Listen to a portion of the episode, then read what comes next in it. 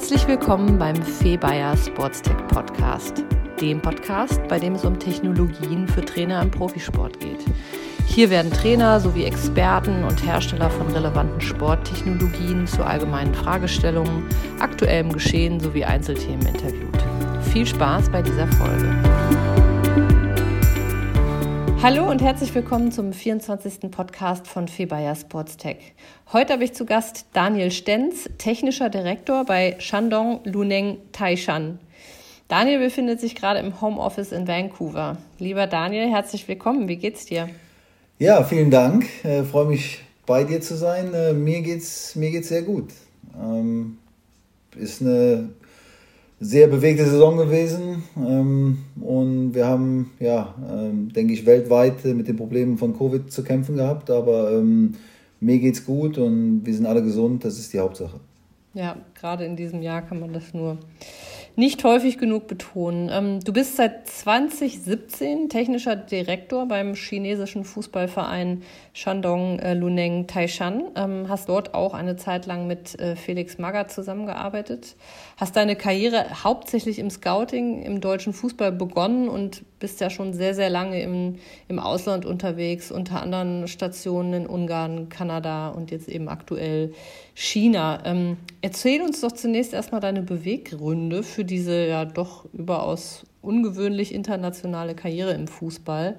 Ähm, was fällt dir auf den ersten Blick auf, wenn du den deutschen Fußball mit deinen bisherigen internationalen Stationen vergleichst?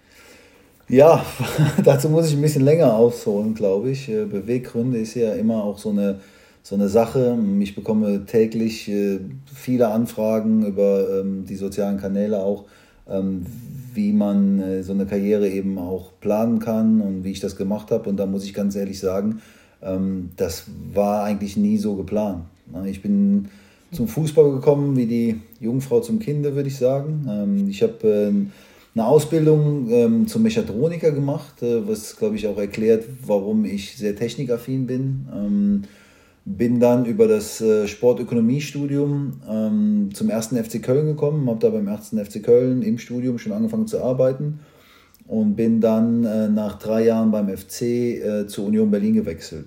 Äh, das war in der Rolle als ähm, Spielanalyst. Wir haben damals äh, mit dem Boris Notzon zusammen beim FC versucht, neue Medien für den Fußball nutzbar zu machen. Ähm, zu, diesem, zu dieser Zeit äh, war das, war das ziemlich wild im Fußball. Das waren äh, mittelständische Unternehmen, die Millionen Umsätze hatten, aber ähm, die ähm, IT-Infrastruktur im Sportbereich war äh, weit, weit weg. in Köln hatten wir zwei Sportdirektoren und zwei Trainer im ersten Jahr und alle haben ihre Informationen mitgenommen und ich konnte das einfach nie wirklich glauben, dass man da so weit hinten dran hängt. Wir haben dann es gab dann so eine Technologierevolution, da können wir vielleicht später nochmal drauf eingehen, äh, wo ja. mehr und mehr Technologie benutzt wurde. Und wir waren da, ähm, glaube ich, federführend in Köln. Ähm, bei Union Berlin bin ich als Co-Trainer dann eingestiegen für Spielanalyse. Ähm, kleiner Club damals, äh, gerade aufgestiegen aus der dritten Liga. Äh, wilde Zeit mit äh, die ersten sechs Monate habe ich auf der Treppe gesessen, äh, weil kein Büro da war und äh, habe dadurch auch gelernt, wie man mit wenig Geld halt auch äh, innovativ sein muss, mhm. ja, weil, glaube ich, Geld löst auch nicht alle Probleme. Ähm, ja. Bin dann relativ schnell auch zum Chef der Scouting-Abteilung geworden, weil das für mich auch untrennbar verbunden ist, dass man die Spielanalyse und das Scouting verbindet, weil für mich ist eine, ähm, eine Analyse, eine, Evalu eine, eine, Evaluierung der eigenen Mannschaft ist für mich ein internes Scouting und ein Scouting sehe ich als externe äh, Evaluierung an. Äh, nur wenn die beiden auf selbe Bezugssystem zurückgreifen, äh, ist es auch zielführend. Mhm, ähm, habe dann auf einer Konferenz, habe äh, ja schon früher auf, auf mehreren Konferenzen gesprochen, äh, bin dann Ende 2013 auf einer Konferenz in London äh, angesprochen worden, ob ich mir vorstellen kann, in die MLS zu wechseln.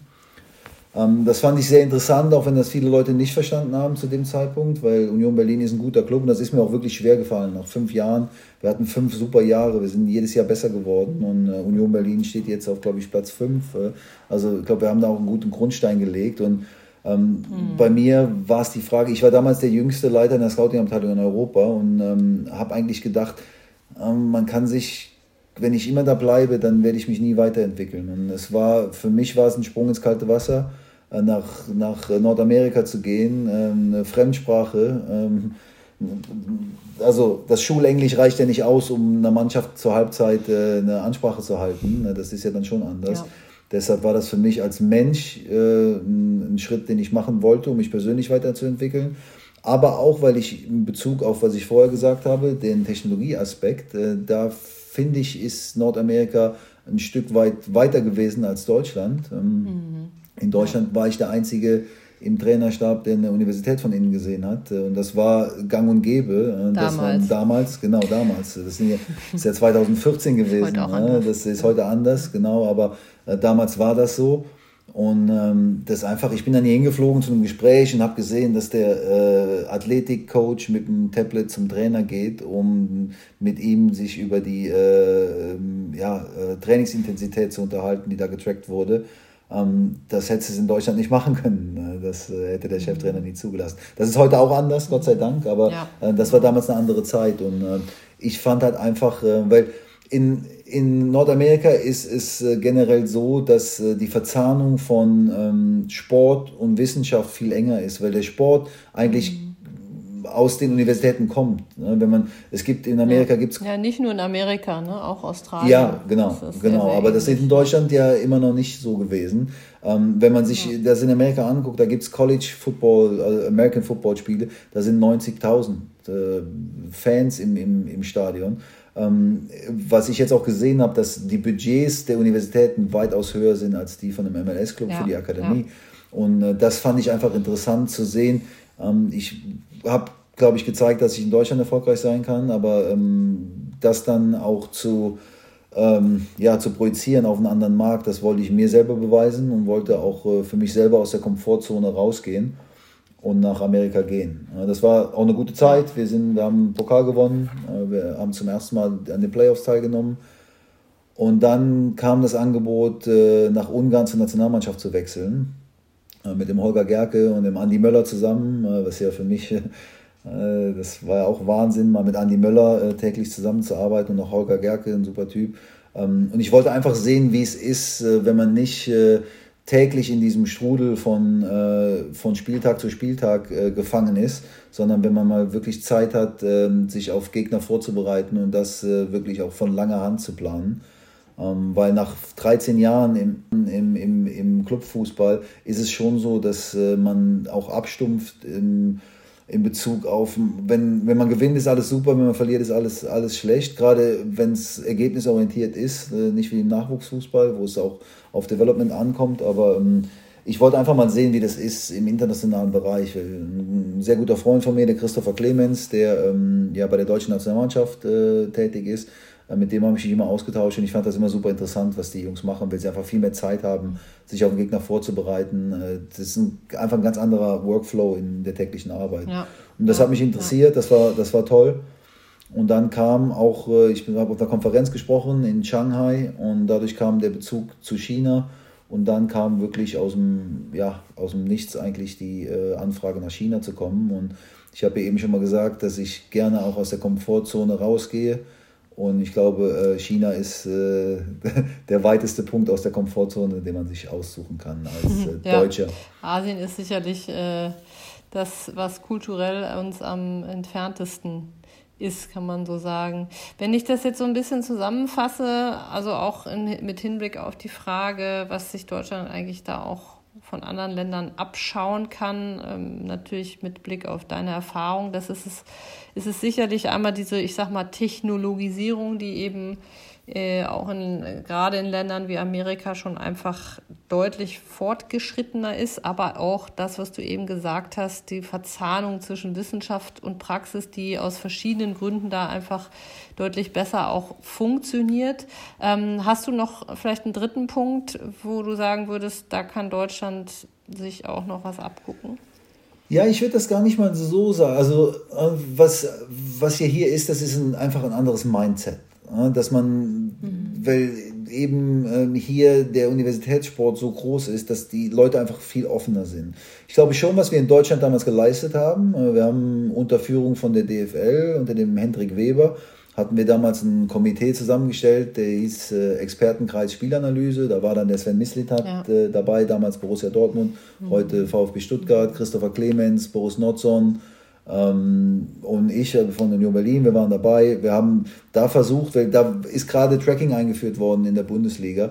Und wir haben versucht, äh, was können wir als Liga tun, um noch enger zusammenzurücken, um die äh, Arbeitsbedingungen für Analysten und einfach diese Benchmark für Analyse anzuheben. Und das gab es in Amerika nicht. Wir haben dann, als ich in New York mhm. gespielt habe, haben wir im Baseballstadion gespielt da hätte ich gar nicht, das wäre gar nicht möglich gewesen, dass äh, die Mitarbeiter von in der Halbzeit nach unten kommen, äh, weil das einfach viel, viel weitere Wege waren. Da gab es dann keinen Zugriff zum Scouting-Feed der Bundesliga. Also da ist Deutschland schon auch weiter, das muss man ganz klar sagen. Was ja, die DFL äh, ist da ja auch wirklich sehr, sehr innovativ genau, unterwegs ja. und sehr umtriebig mit vielen Aktivitäten. Ja. Ich weiß noch, als wir zum ersten Workshop eingeladen haben zum Tracking, da kam vom Greenkeeper bis zum Presse. Zum Pressemitarbeiter eigentlich jeder, weil die Clubs eigentlich gar, auch gar nicht wussten, wie damit umzugehen ist. Es gab diese Spielanalyse damals gar nicht. Wenn ich überlege, mit wem ich da angefangen habe, äh, der Florian Cornides, der bei, ich glaube, der war bei Hoffenheim, der war Bankkaufmann. Also äh, es gab, kein, es gab keine Ausbildung zum Spielanalysten, mhm, und, ja. äh, aber trotzdem hat die DFL da äh, schon, das haben wir sehr gut gemacht. Da sind wir auch immer noch führend in Deutschland. Was in Deutschland anders ist, ist das mhm. Mindset, dass einfach, äh, dass man ähm, immer versucht nochmal, und das ist jetzt auch anders. Äh, ich schiebe das auch ein bisschen darauf, dass äh, das in den Trainerlehrgängen dann auch zum Studieninhalt geworden ist, ähm, dass man eben sich mit neuen, neuen Erkenntnissen auseinandersetzt, ob das Ernährungswissenschaft oder ähm, ja, die Spielanalyse an sich ist. Ich finde, was hier ein bisschen anders ist, ist die Offenheit zu, zu neuen Themen, äh, dass einfach ähm, der Performance-Staff einfach größer ist, äh, weil man hier davon aus. Du meinst mit hier jetzt China? Ne? Aber hier, also hier, weil ich gerade in Vancouver sitze, äh, ja, ja. finde ich das, äh, weil in, in China ist ja nochmal ja noch ein bisschen anders. Äh, China ist ja, keine Sportkultur ähm, in dem Sinne. Ähm, die Amerikaner oder ja, der College-Sport ist ja schon auch, ähm, das, die, die leben das ja hier äh, in Nordamerika. Und das ist, äh, das merkt man schon. weil ich bin überzeugt mhm. davon, wenn man, wenn man so viel Geld für einen Spieler ausgibt, dann muss man auch Geld für seinen Performance-Staff ausgeben, äh, um eben zu garantieren, dass ähm, die Investition sich rechtfertigt. Und das ist meistens so in Minuten auf dem Spielfeld. Mhm, ja. Jetzt schwenken wir mal so ein bisschen ähm, auf deine äh, aktuelle Rolle ähm, rüber. Du bist technischer Direktor ähm, bei Shandong Luneng Taishan, ähm, was ja als Aufgabenfeld so in Deutschland gar nicht so häufig, wenn überhaupt anders tituliert äh, vorkommt. Ähm, gib uns doch mal wirklich aus einer Vogelperspektive einen Überblick, welche Aufgabenfelder dieser Rolle ja, innewohnen. Ja gut, also generalisiert äh, kann man natürlich sagen, dass die technische Direktorposition äh, schon auch in vielen Clubs äh, vorhanden ist, gerade in England. Ich würde das immer so als eine Sportdirektor-Light-Version beschreiben, die vielleicht, wenn ja, ähm, wenn es keinen Sportdirektor gibt, bei uns gibt es das so nicht, ähm, dann würde ich die Rolle des technischen Direktors generell als die Person bezeichnen, an die versucht, die bestmöglichen Rahmenbedingungen für alle Mitarbeiter zu schaffen.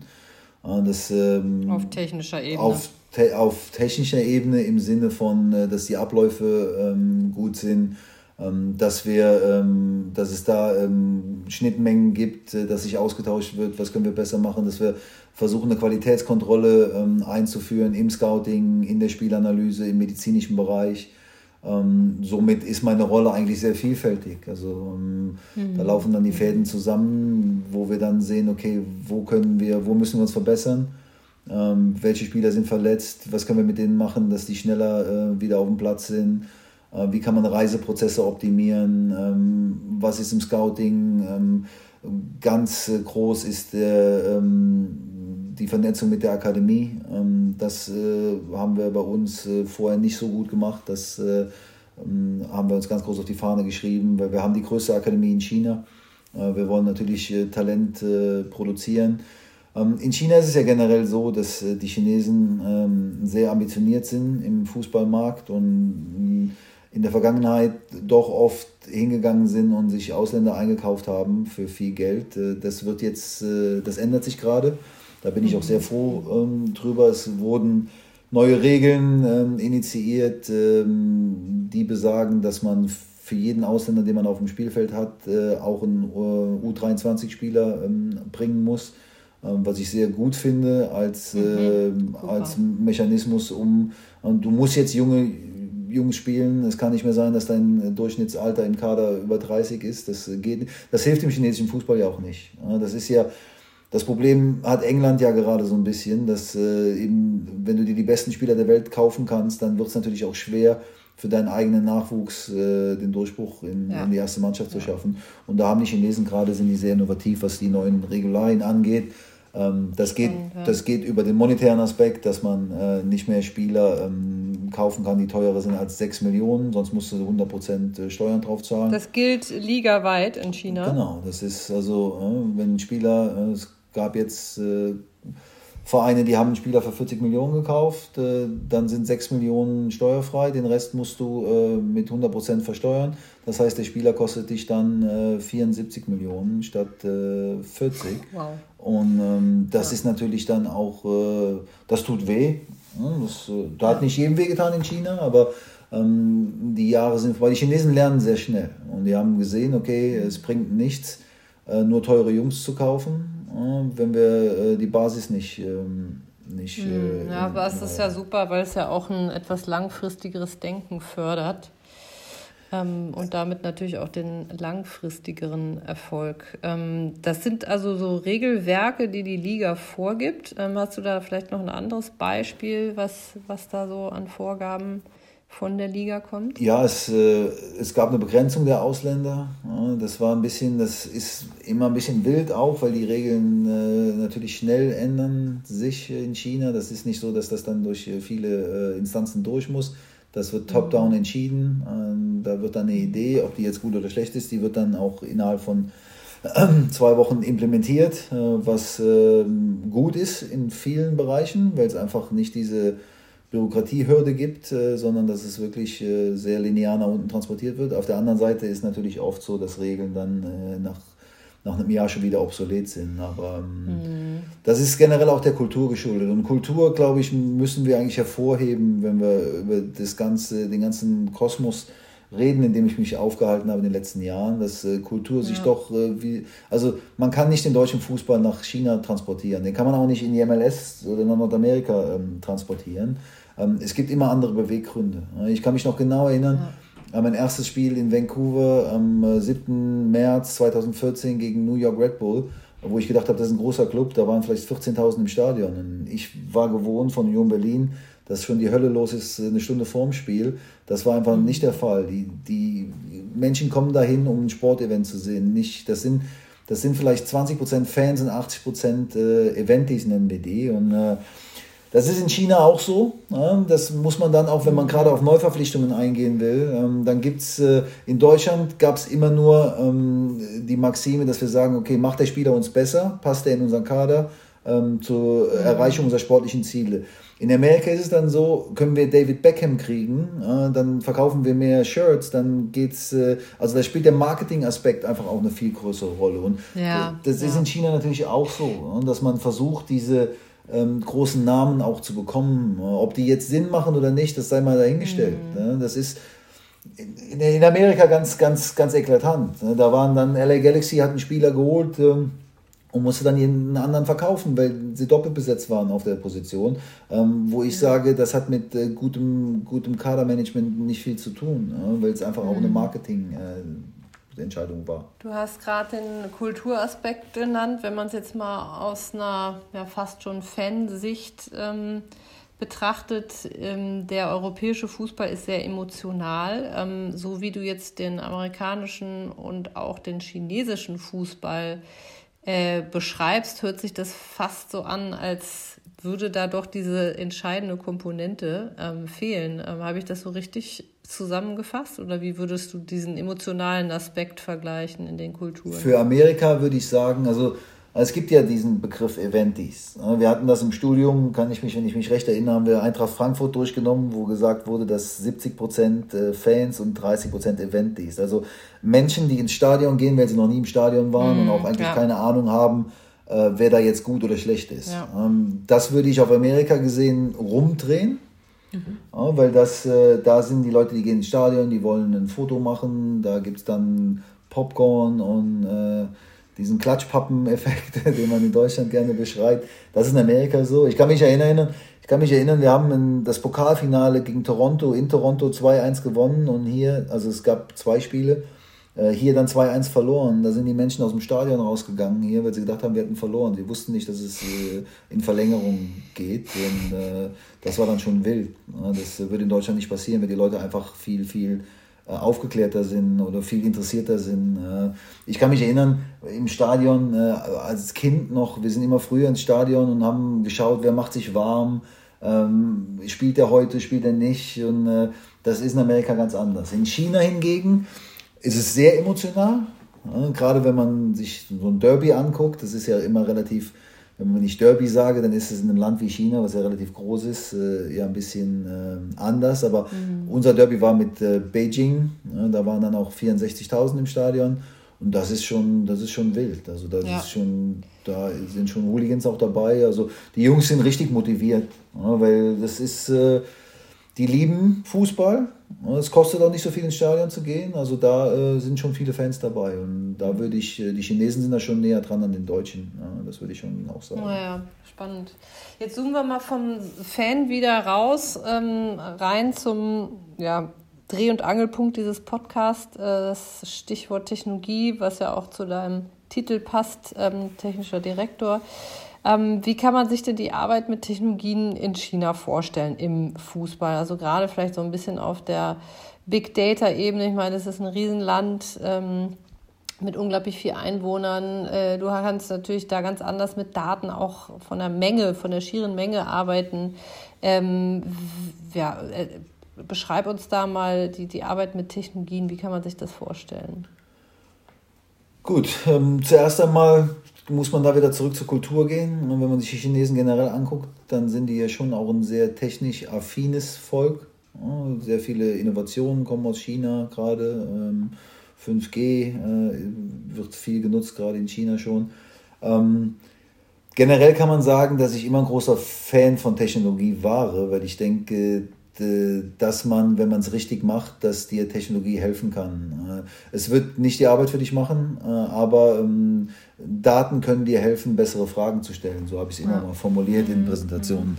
Ähm, in China ist natürlich eine ganz andere Skalierung, die wir da haben. Also als ich gekommen bin, gab es so ein paar Versuche, ein Big Data System zu bauen und weil ich relativ viel Erfahrung mit ähm, Anbietern wie Soccer Lab oder mit äh, SAP auch habe ähm, und da eigentlich immer gesagt habe, dass die nicht der Weisheit letzter Schluss sein können. Also ich fand die nie so zielführend, dass, dass ich äh, sie hätte ähm, blind empfehlen können. Äh, sind wir einfach hingegangen und haben gesagt, wir machen das selber, äh, weil der finanzielle Rahmen einfach auch da war.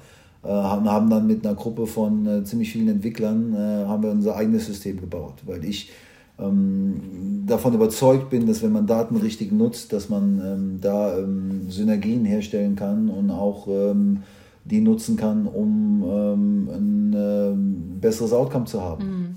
Ist das eine Ausnahmeerscheinung bei euch oder ist das relativ typisch im chinesischen Fußball, dass die Vereine ihre eigenen Systeme bauen? Nee, das ist die, die Chinesen sind so ambitioniert, dass sie sagen, wir wollen erfolgreich sein und wir nutzen alles, was da ist, äh, um erfolgreicher zu sein. Mhm. Und wenn sie sich das durch Technologie versprechen, dann ist das schon auch, äh, das ist schon so, dass Technologie ähm, eine große Rolle spielt, weil man eben auch nicht auf diese Historie zurückblicken kann, äh, die jetzt Deutschland hat im, im, im Fußball, ja. im Development vom Fußball. Ne? Wenn ich jetzt, wenn ich, ich sag mal, die Chinesen sind ja bekannt dafür, dass sie nach Abkürzungen suchen. Und wenn die diese Abkürzung ähm, anhand von Technologie realisiert werden kann, dann machen die Chinesen das auch. Mhm. Und das ähm, sieht man. Und mir wurde einfach die Möglichkeit gegeben, zum ersten Mal ähm, über ein Budget zu verfügen, wo ich sagen kann, okay, lass uns mal probieren, das selber zu machen. Weil die ganzen Anbieter, die draußen sind, ähm, finde ich, haben es ein bisschen falsch ähm, angefangen. Die sind dann von der IT-Perspektive hingegangen und haben gesagt, ähm, okay, wir schauen uns mal an. Da hat dann ein IT-Developer sich überlegt, wie ein Fußballclub arbeitet. Bei mir war es so, dass ich durch die Erfahrung, die ich jetzt habe, in den ja, 16 Jahren, die ich im Fußball bin, ähm, habe ich versucht, äh, die Arbeitsabläufe, die ich im Fußballclub sehe, auf verschiedenen Kontinenten, äh, zu digitalisieren. Dass man sagt, okay, wie können wir die Arbeit des Physios digitalisieren und die Arbeit des äh, Cheftrainers damit synchronisieren. Ja. Weil es gibt, es gibt mittlerweile sehr gute Insellösungen draußen, mhm. ja, aber die Insellösungen, äh, wenn die nicht miteinander kommunizieren, dann macht es keinen Sinn. Ja, das, äh, die Schnittstellen werden Gott sei Dank immer besser, ja. Genau, und das haben wir das haben wir von Anfang an gemacht. Also wir haben äh, versucht, ein System, OneShop, klar, wir haben jetzt kein Tracking-Tool entwickelt, sondern haben dann das Katapult-System äh, mhm. über eine API ins System eingebunden, weil das ja Schwachsinn wäre. Ja. Aber die ganzen Algorithmen, die im Hintergrund laufen, die Artificial Intelligence, die wir geschrieben haben, äh, die ähm, äh, profitiert natürlich sehr stark davon, dass alles in einem System sitzt und nicht aus anderen Systemen mit einer anderen Datenlogik eben auch mhm. importiert Das heißt, ihr muss. zieht euch die Rohdaten oder wie muss ich mir das vorstellen? Wir haben, wir erheben Daten, wir erheben alle Daten selber. Wir haben, äh, also ich meine jetzt zum Beispiel konkretes Beispiel Katapult. Genau. Äh, da zieht ihr, da bekommt ihr Rohdaten wir bekommen Rohdaten, äh, ah, okay. was ja aber im, im Fußball ist es ja, ähm, das Problem ist ja, dass, und die FIFA hat darauf reagiert. Ich finde, die FIFA macht gerade einen sehr, sehr guten Job. Das hätte ich nie gedacht, dass das passiert. Ähm, da ist ja der Johannes Holzmüller, auch ein Deutscher, ähm, als äh, Head of Innovation, der macht einen richtig guten Job, mhm. ähm, um zu sehen, äh, was können wir, wie können wir denn das Leben der Vereine und der äh, Mannschaften denn einfacher machen. Und äh, da fehlt einfach noch ein, ein, ein Standard, äh, wo ich sage, wenn ich im Training Katapultdaten, also ein GPS-basiertes äh, Tracking-System nutze und dann im Spiel auf ein videobasiertes zurückgreifen muss, dann vergleiche ich äh, Äpfel mit Birnen. Ja. Und das, es gibt keinen Kletterungsalgorithmus, wir haben das probiert, es gibt keinen Kletterungsalgorithmus, mhm. der, das, der das machen kann. Und da muss jetzt, äh, die FIFA hat ja erlaubt, dass Katapult in, in Spielen benutzt wird, aber die Technologie schreitet so schnell voran. Es gibt äh, neue, super innovative Produkte wie Playermaker zum Beispiel. Mhm.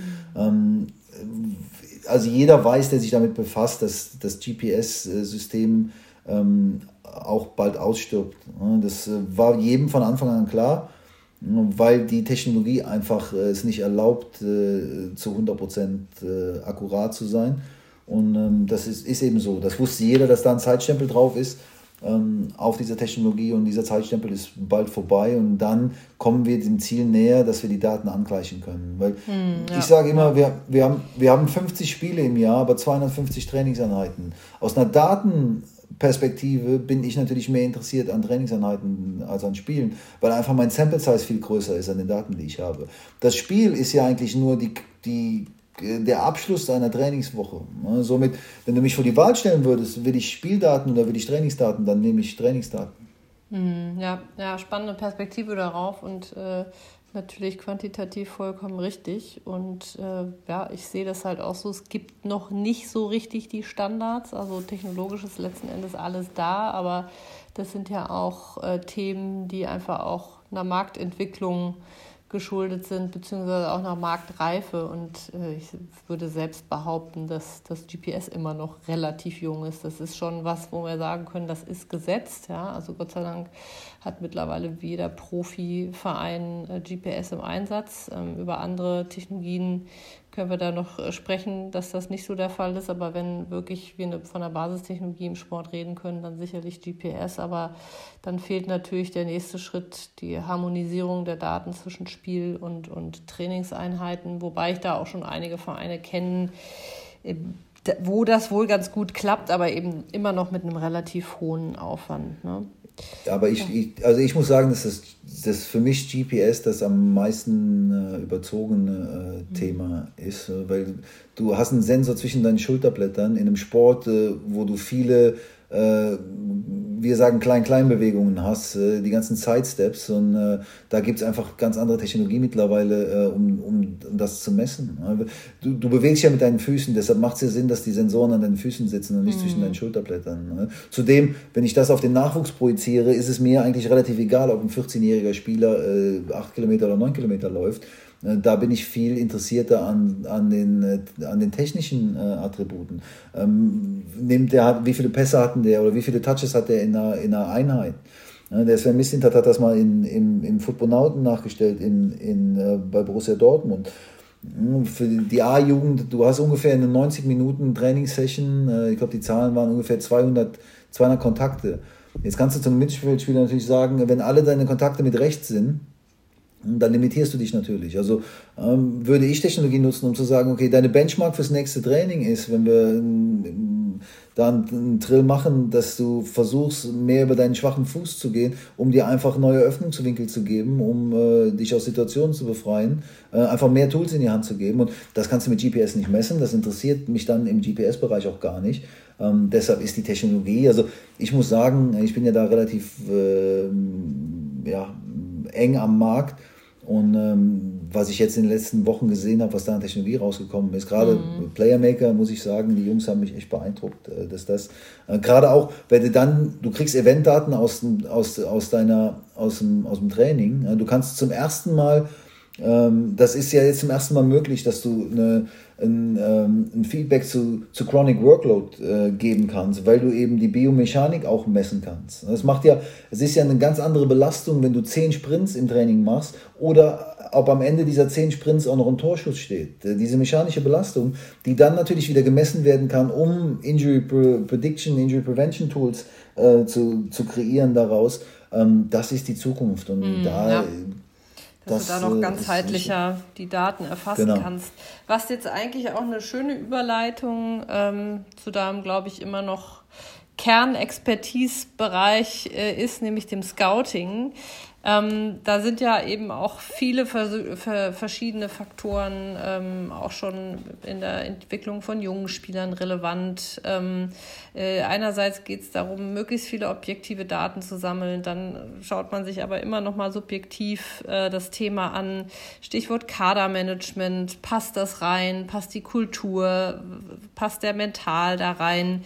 Wie lässt sich denn hier überhaupt ein Bezugssystem entwickeln? Weil meiner Meinung nach das Thema immer noch so unfassbar komplex ist. Also erstmal die Frage, was wollen und müssen wir erfassen, welche, ich sag mal, Daten, welche KPIs und wie runden wir das dann eigentlich am, am Ende ab? Das ist jetzt eine sehr groß gestellte Frage. Ja.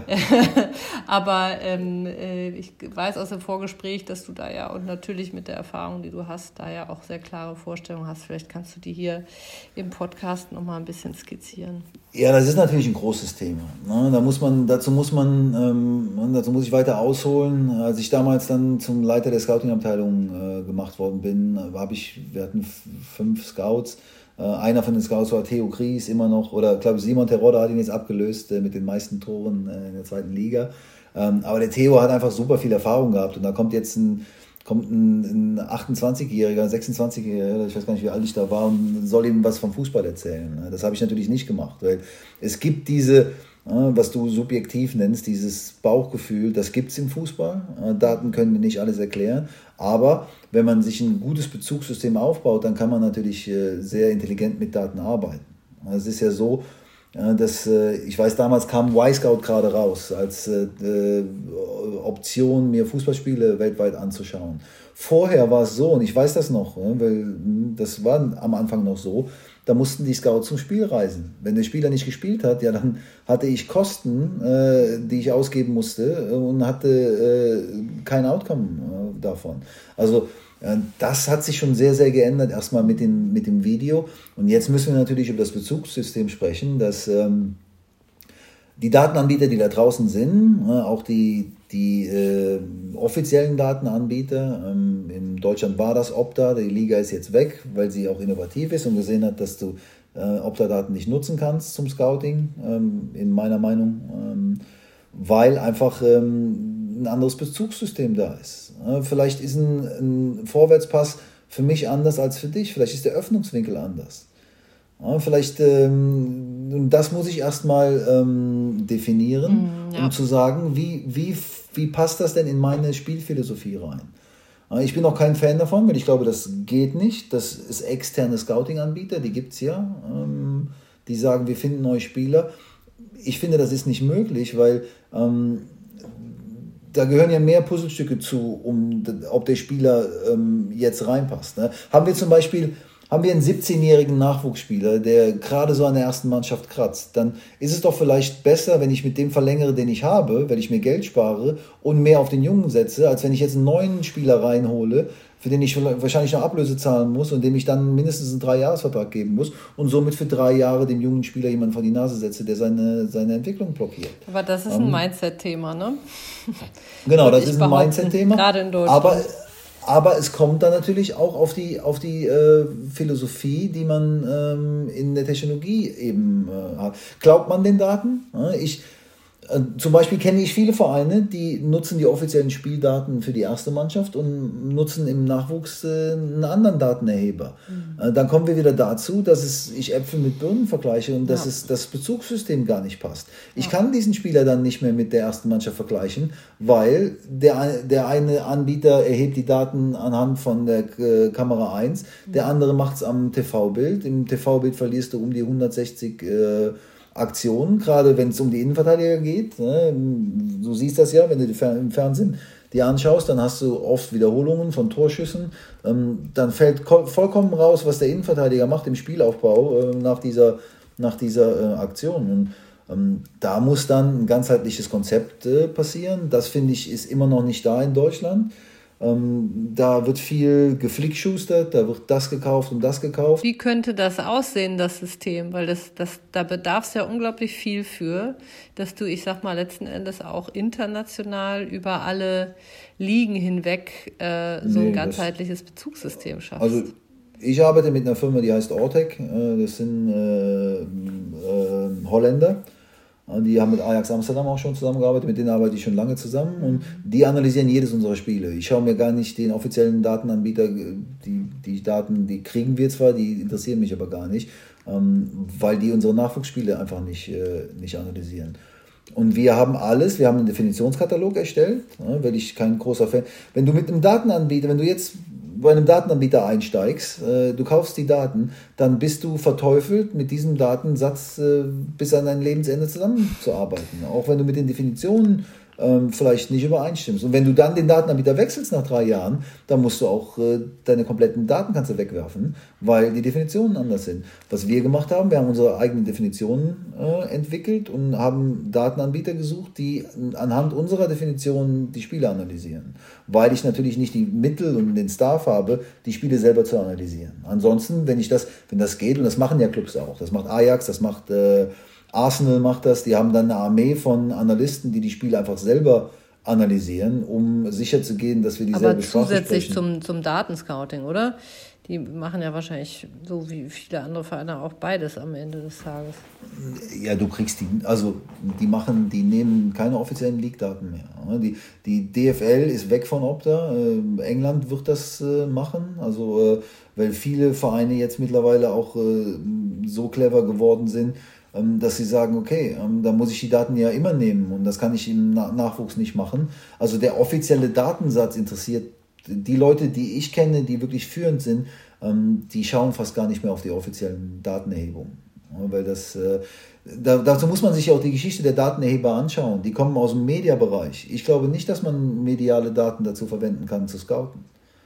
Ja, gut, da gibt es ja verschiedene Anbieter, die auch verschieden erheben, ne? Ähm, aber das wird jetzt, glaube ich, zu weit gehen. Ähm. Ja, ich will jetzt auch keine An Anbieter-Bashing ja, machen hier, ja, aber ähm, die, die, die offiziellen Anbieter, die ich kenne, die machen das alle nicht. Und äh, deshalb bin ich da kein großer Fan von. Ich finde, das äh, ist, äh, wird sehr teuer bezahlt und äh, kann man durchaus äh, intelligenter machen. Ne? Mhm. Es gibt ja jetzt auch Drittanbieter wie Statsbomb zum Beispiel. Ähm, die Jungs kenne ich auch ganz gut. Ähm, die sind auch weggegangen von offiziellen Spieldaten, ähm, weil sie damit auch nichts machen konnten. Die erheben alle Daten selber jetzt. Mhm. Oder, oder, oder Impact, äh, die machen das auch. Und da muss man sich die Frage stellen, warum kommt denn jeder, der ein bisschen Ahnung hat, irgendwann zum Schluss, dass man mit den offiziellen Spieldaten mhm, eben ja. äh, nicht das machen kann, was man machen sollte? Ja, ja, ja. Aber gut, das, den Trend sehe ich schon auch bei, bei einigen jetzt im Markt, ne? dass sie zusätzlich ja. dann nochmal die Daten zumindest mal veredeln, wenn nicht sogar selber erheben, was natürlich nochmal ein ganz, ganz, ganz anderer Aufwand ist. Aber das, äh, wenn ich das Scouting-Thema äh, so ein bisschen, gut, ne, wir haben natürlich jetzt nun total an der Oberfläche mit Blick auf die Zeit ge gekratzt, ähm, aber so wie ich dich jetzt zusammenfassend verstanden habe, sagst du, es ist äh, eigentlich ein sehr starker Trend fast schon wieder hin zur, zur ja, Eigenerhebung, äh, zur subjektiven Bewertung, äh, weg von ähm, den offiziellen Daten, ähm, die erhoben werden. Habe ich das so richtig zusammengefasst? Ja, es, es, es gibt hier Bereiche, die ich als technisch-taktisch, also mein Scouting-Report hat verschiedene Ebenen und eine Ebene ist technisch-taktisch. Die kannst du natürlich super schön mit Daten abbilden. Ja. Ähm, wobei das Mentalität, also es gibt ja keine taktische, also es gibt ja keine Datenerhebung, wenn es um Körpersprache geht. Mhm. Ja, deshalb würde ich nie einen Spieler nur basierend auf Daten verpflichten, weil ich will im Stadion Sagen sein, wenn er so, sich das gibt's noch nicht, ne? Ja, aber ich will im Stadion sein, wenn er sich warm mhm. macht, äh, seine ja. Körpersprache. Ja ähm, ich will ihm in die Augen schauen bei einem Abendessen nach dem Spiel. Also äh, das sind Dinge, also es gibt ja diese berühmte äh, Anekdote, dass Hannover 96 hat ja mal einen Spieler äh, verpflichtet, der war irgendwie 8 cm kleiner, als er dann äh, wirklich war, weil er und so, so, also sowas darf ja nicht passieren. Das ist ja, darum geht es ja, es geht um so viel Geld. Ja. Und äh, es gibt viele Aspekte, die man mit Daten gut abbilden kann. Ähm, wir haben uns vorher auch schon über Alfonso Davis äh, unterhalten, mhm. ähm, dass eben Schnelligkeit und gute Passgenauigkeit mit dem linken Fuß, das kannst du super mit Daten abbilden. Und das ja. gibt dir ja dann, ja. ich habe so ein Alarmsystem entwickelt, äh, das mir anhand der Daten eben schon äh, gewisse Spieler ähm, aufzeigt. Ob die dann mental und ähm, charakterlich in, in den Kader passen, das ist dann eben nochmal eine andere Frage. Ja. Und da, da, da kommt es ja dann zur Kunst. Also ähm, wenn das so einfach wäre, dann könnte ich einfach ein Computerprogramm mir meinen Kader zusammenstellen lassen. Aber da gehört noch ein bisschen mehr dazu. Ja, ich sage immer, willst du Mario Balotelli in deinem Team haben? Ja, ich würde ihn gerne in meinem Team haben. Willst du zwei Mario Balotellis in deinem Team haben? Äh, vielleicht eher nicht. Das, äh, das Aber auch da äh, läuft es ja eigentlich darauf hinaus, dass, dass wir beides brauchen. Natürlich können, können die Technologien uns viel abnehmen, auch schon, ich sag mal, ganz grob oder nicht nur grob äh, Vorarbeit leisten und genau. ähm, Stand heute sage ich mal. Ähm, äh, Gott sei Dank auch, meiner Meinung nach, ähm, brauchen wir immer noch mal den Menschen selber, der subjektiv, also das Beispiel, was du auch gemacht hast, draufschaut und sich subjektiv seine Meinung bildet und auch mit all der Erfahrung und dem Bauchgefühl, was er mitbringt. Nichtsdestotrotz bin ich sehr gespannt, äh, beziehungsweise bin mir auch sicher, dass wir mit Technologien dann natürlich noch in weitere Bereiche der Bewertung, ja, ob das jetzt mentale Aspekte sind, was du auch schon angesprochen hast, Körpersprache etc. pp, da auch noch weiter vordringen werden und da auch auf den Ebenen weiter in der Lage sein werden, zu bewerten, äh, Fragen zu stellen. Nein, ich, ich, bin mir aber auch sicher, dass der menschliche Aspekt nie, nie wegfallen ja, wird. Ja, das ja, denke ich das, auch. Äh, es ist ja, ein, ein, Computer kann eben auch nicht äh, Taktik bewerten. Im Sinne von, äh, wenn jetzt zum Beispiel, ich äh, nehme ein Beispiel, ich will einen Außenverteidiger, dass der Außenverteidiger hoch steht, dass er sich einschaltet. Was aber, wenn das jetzt die Vorgabe des Trainers im Spiel war, das eben genau nicht zu machen? Das weiß, das weiß ein Externer nicht. Das muss dann eben, ja. das muss man evaluieren. Das macht man dann, wenn man mit dem Spieler zusammensitzt und dann, das kann, das kann kein Computer messen. Das geht mhm. nicht. Den Kontext ja, brauchst du halt zumindest mal. Genau, und den Kontext brauchst du und deshalb, ähm, ich finde das auch gut. Ne? Ich, ich sage immer, äh, das, sind, das sind Tools. Das ist, wenn du mir einen Pinsel in die Hand drückst, der kann wirklich teuer sein, kann ich trotzdem kein Bild malen, weil ich da einfach äh, schlecht bin im Malen. Aber ähm, die Tools, die draußen sind, wenn die in den richtigen Händen sind, dann kann man das, dann können die die Arbeit wirklich erleichtern. Und ähm, ja. so sehe ich es immer. Hast du auch super zusammengefasst. Äh, wir sind eigentlich fast schon, nicht nur eigentlich, wir sind am Ende. Jetzt möchte ich doch noch mal das allerletzte Thema ansprechen, was natürlich uns alle dieses Jahr beschäftigt. Äh, Corona bist in einem Land, wo ähm, sehr früh ja das schon ein Thema war. Da haben wir in Deutschland alle noch geglaubt, dass es uns nicht betrifft. Wir wurden eines Besseren belehrt. Wie geht der chinesische Sport aktuell jetzt mit dem Thema um? Ist das wieder alles offen und ganz ganz normal oder wie ist sozusagen der Turniermodus aktuell? Ja, also erstmal muss ich sagen, was die Chinesen gemacht haben, die haben natürlich, ähm, die haben das rigoros gemacht. Also der Lockdown, der, der dort stattgefunden hat, äh, der sucht seinesgleichen. Dadurch haben sie vieles in den Griff bekommen, schon früh in den Griff bekommen. Und Fußball hat immer noch im, im wir wussten lange nicht, wie es weitergeht. Ich bin zum chinesischen Neujahr nach Vancouver geflogen, um, um, ähm, weil meine Kinder hier leben. Und ähm, habe dann den Anruf bekommen, dass eben äh, die Grenzen dicht sind. Und äh, als dann die Grenzen wieder offen waren, wir haben ja noch zwei deutsche Trainer auch verpflichtet, äh, den Dirk Mack von Hoffenheim, die sind äh, alle zwei Tage früher geflogen als ich. Und dann ist es so, dass der äh, Marwan äh, Fellaini, den wir von Manchester United vor der Saison ge geholt haben, ähm, dass der aus Dubai wiederkam und der positiv getestet worden ist. Und dadurch sind halt eben alle Grenzen auch wieder zugegangen für uns Ausländer im Club. Und das ist lange so geblieben. Und dann gab es eine Ausnahmegenehmigung, ähm, dass, äh, also es waren Graziano Pelle, äh, der war noch nicht in China, dass eben die Spieler zurückkehren konnten.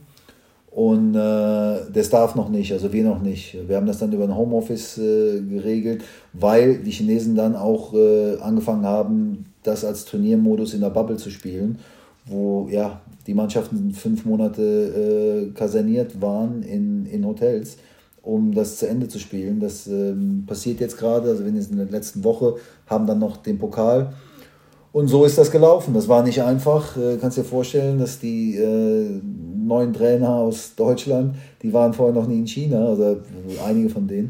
Und dann kommst du an in so ein, in so ein Umfeld und musst das dann eben machen, bist getrennt von der Familie. Also das heißt, mit kaserniert, also ähnlich äh, wie jetzt NBA und Co., dass sie wirklich genau. komplett abgeschottet von jeglichen für fünf Monate. Das ist, da musst du auch eine Leidensfähigkeit haben. Es gab zwei Gruppen, acht, acht und acht.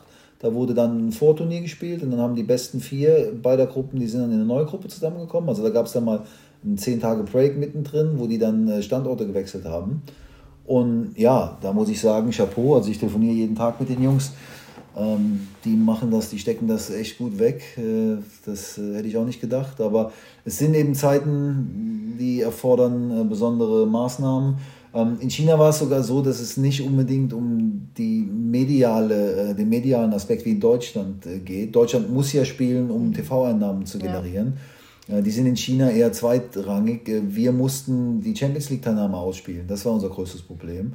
Okay, und ja. ähm, das haben die Chinesen gut gemacht. Wir haben auch jetzt wieder ähm, teilweise ähm, Fans im Stadion. Äh, weil in China ja alles auch digitalisiert äh, ist äh, über eine App. Äh, ohne die App kommt man nirgendwo rein. Äh, da sind sie auch weiter als die Deutschen mit der Zettelwirtschaft. Äh, es ist natürlich, Stimmen sagen, dass es immer ein zweischneidiges Schwert mit der Überwachung ist, aber ähm, in diesem Zuge, im Corona-Fall, äh, ist das natürlich hilfreich, also hilfreich, wenn man das alles digital in einer App vorliegen hat und nur mit dieser App kommst du überhaupt ins Haus, aus dem Haus und mhm. überall. Und ja, also in der Gesamtbevölkerung, nicht nur im, im Fußball. Genau, genau. Ja. Und wir spielen jetzt die Saison fertig und äh, werden dann, ähm, ja, mein Vertrag endet ja auch Ende des Jahres ich denke, damit endet meine Zeit in China auch. Das habe ich vorher auch ähm, kundgetan. Äh, es war eine tolle Erfahrung, da zu sein. Äh, ich habe sehr viel gelernt äh, und dann äh, schauen wir mal, was als nächstes auf dem Zettel steht. Wo die Reise hingeht im Jahr 2021. Genau. Daniel, wir sind definitiv am Ende. Ähm, ich danke dir ganz, ganz herzlich für das Gespräch. Ähm, alles Gute für dich ähm, jetzt erstmal in Vancouver, ähm, auch für die letzten Wochen noch im Verein und ja, viel Erfolg für die Zukunft. Vielen, vielen Dank. Und ich muss wirklich sagen, ähm, dass ich das super finde, was ihr, was ihr da macht. Ich finde, das äh, müssten mehr Leute äh, Zugang dazu haben, weil ich finde, dass äh, da noch viel zu entdecken gibt und dass es noch viel zu entwickeln gibt und dass jemand wie du, der da wirklich auch äh, im Thema ist, das äh, auch nach außen trägt, das finde ich super und äh, ich werde auf jeden Fall euch weiter folgen und bin ja, wir mussten das kondensieren. Also du merkst ja, ich könnte da auch äh, ja. tagelang drüber sprechen. Vielleicht machen wir dann nochmal in irgendeiner Form ein Follow-up in Form von einem Webinar. Sehr, sehr gerne. Und ich werde euch folgen und bin mir sicher, dass du noch viele, viele interessante äh, Gesprächspartner haben wirst in Zukunft. Vielen Dank, Daniel. Alles Gute. Alles klar. Mach's gut. Tschüss. Tschüss.